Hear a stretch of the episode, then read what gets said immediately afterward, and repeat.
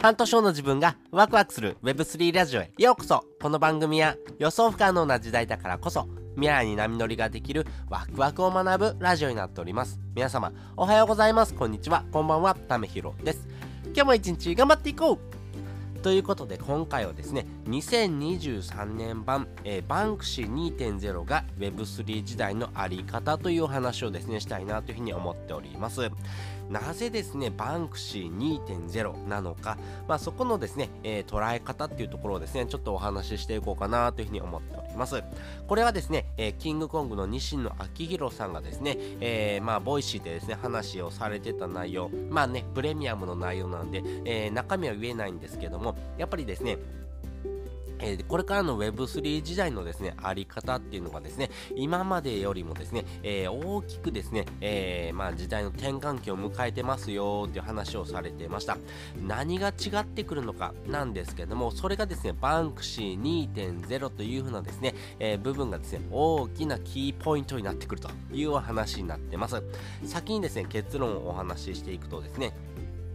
えっと、今まではですね、えー、機能をですね、えー、前面に出すっていうのがですね、えー、多かったです。例えば家電とかで言うとですね、えー、例えばですね、えー、機能性とかですね、品質とかですね、えー、あとは口コミとか価格とか、やっぱりそういう風なですね、数値化できるものっていうのをですね、前面に押し出すっていうのがですね、えー、まあ何かをですね、えー、差別化する時のポイントでした。でもですね、今はですね、えー、その機能とかですね、えー、差別化できる要因、要はですね、数値化できるものではなくてですね、えー、これからの時代はですね、数値化できないようなものをですね、打ち出していくというところがですね、めちゃくちゃ大事になっていきます。どうしてですね、その数値化できないものを打ち出していくのかなんですけども、やっぱりこの数値化できないものの方がですね、えー、人のですね、感情を揺さぶることができますし、えー、このですね、数値化できないっていうところはですね、もう人の個性っていうところ、いうところにもですね、紐づきますんで、やっぱりこういう風な部分をですね、えー、やっぱり打ち出してくるっていうところがですね、これからの時代めちゃくちゃ大事になってくるというところです。まあそういう意味で言うとですね、ギャグをするっていうところとかですね、コミュニケーションツールっていう風なですね、考え方がですね、非常に大事になってくるというところです。そこで出てきたのがですね、バンクシーです。えー、バンクシー、皆さんご存知ですかね、えー、バンクシーですね、いろんなところにですね、神出鬼没でですね、えー、いろんなですね、アート作品をですね、え描かれてますよね。えバンクシーはですね、1対 N を沸かせるようなですね、考え方ですよね。要はバンクシーっていう人がですね、1人いてですね、えーえー、あとはですね、えー、N 人、えー、要はですね、世界中の人をですね、沸かせますよね。なので、バンクシーっていう人がいながらですね、えー、いろんな人をですね、沸かせるというふうなですね、考え方。要はですね、バンクシーありきのですね、考え方がですね、えー、基本でした。でもですね、これからの時代はですね、お客さんがですね、えー、お客さんを沸かせる、バンクシー2.0ですね、N 対 N のですね、え構造に変わってきてるなーっていうのはですね、ポイントをお話しされていました。えお客さんがですね、作品を作ってお客さんに売ってですね、えそしてお客さん同士ででですね、えー、繋がっていく。これがですね、Web3 時代のですね、えー、クリエイターであり、えー、お客さんのですね、あり方というふうにですね、え、言われてきております。まあ、例えばで言うとですね、AI とかをですね、使うとですね、非常にこれができるというところです。今ですね、AI でできることというとですね、え、画像、文章、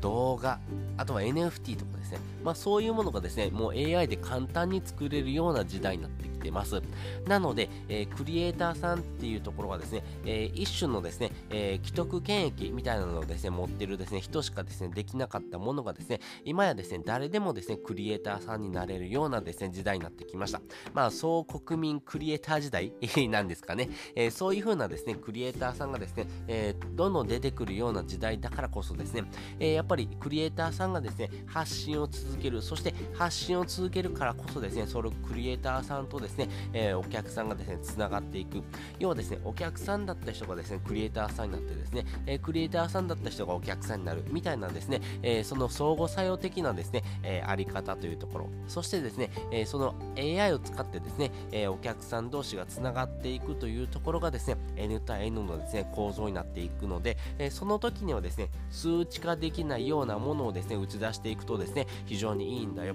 そういう意味ではですね、ギャグっていうところがですね、え、これまた面白いところになってくるのかなっていうようなお話です。今ですね、キングコングの西野昭弘さんはですね、えー、まあね、バンドザウルスっていうのはですね、えー、まあバンドをしてるですね、えー、恐竜のですね、えー、まあアーティスト、をですね、作ってます。えー、そのバンドザウルス、実際のですね、えー、バンドは存在しません。えー、本当にギャグです。えー、バンドをしてるですね、えー、まあね、えー、恐竜たちがですね、えー、いてますよっていうようなですね、お話なんですけども、実際にですね、えー、そういう風なですね、アーティスト活動してるわけでもないですし、メンバーがいるわけでもありませんし、えー、曲を出してるわけでもありません。いやなんでそういう風なですね、えー、活動をしながらですね、えーと、作品、えー、例えばですね NFT とかも販売してますしあとはですねアパレルグッズなんかも始めようとしてます。まあそういう風にですねいやいや誰がやってんねんっていう風なですねギャグをですね、えー、繰り広げていく。やっぱそういう風なところがですねめちゃくちゃ面白いような時代になってきてます。なので一人の人がですね、えー、皆さんを沸かすようなですね時代からですね、えお客さん同士がですね、えお客さんを沸かす。やっぱりこういう風な時代ですね。なので驚きとかですねあとはですね、えギャグとかですね、そういう風なですね、なかなか数値化できないようなものっていうところをですね、えー、面白がってですね、えー、クリエイターになっていくような人がですね、これからのですね、Web3 時代のあり方かなっていう風なところがですね、えー、ありました。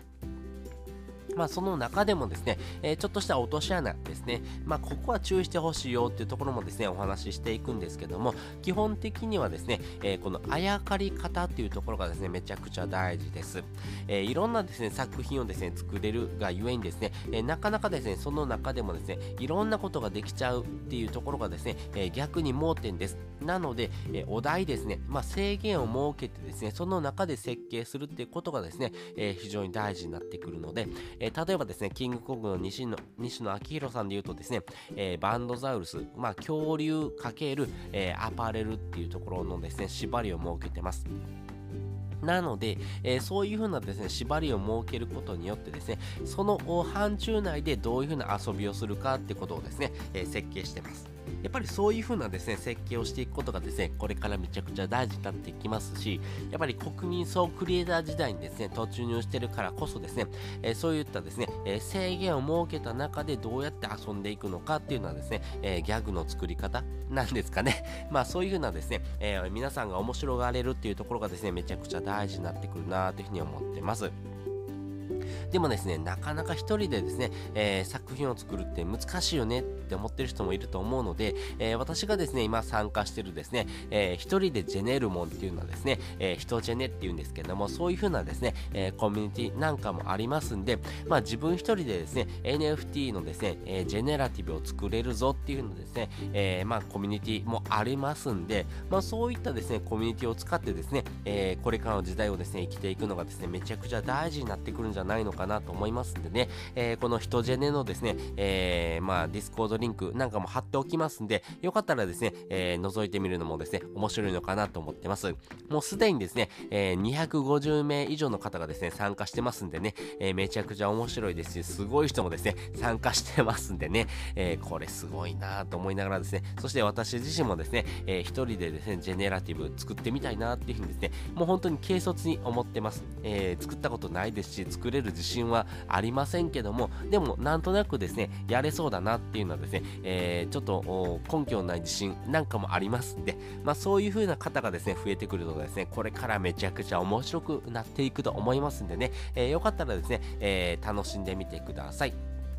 ということで今回はですね、2023年版バンクシー2.0が Web3 時代のあり方という話をですね、しておきました。そして本日の合わせて聞きたいです。本日の合わせて聞きたいはですね、え、2023年はですね、無料で配る NFT がブームになる3つの理由っていうのをですね、お話している回のですね、リンク載せております。やはりですね、NFT はですね、ブームになってます。特に2023年以降ですね、どんどんどんどんですね、この NFT のですね、えー、総人口、特に、えー、国内のですね、総人口がですね、増えるというふうに予想されております。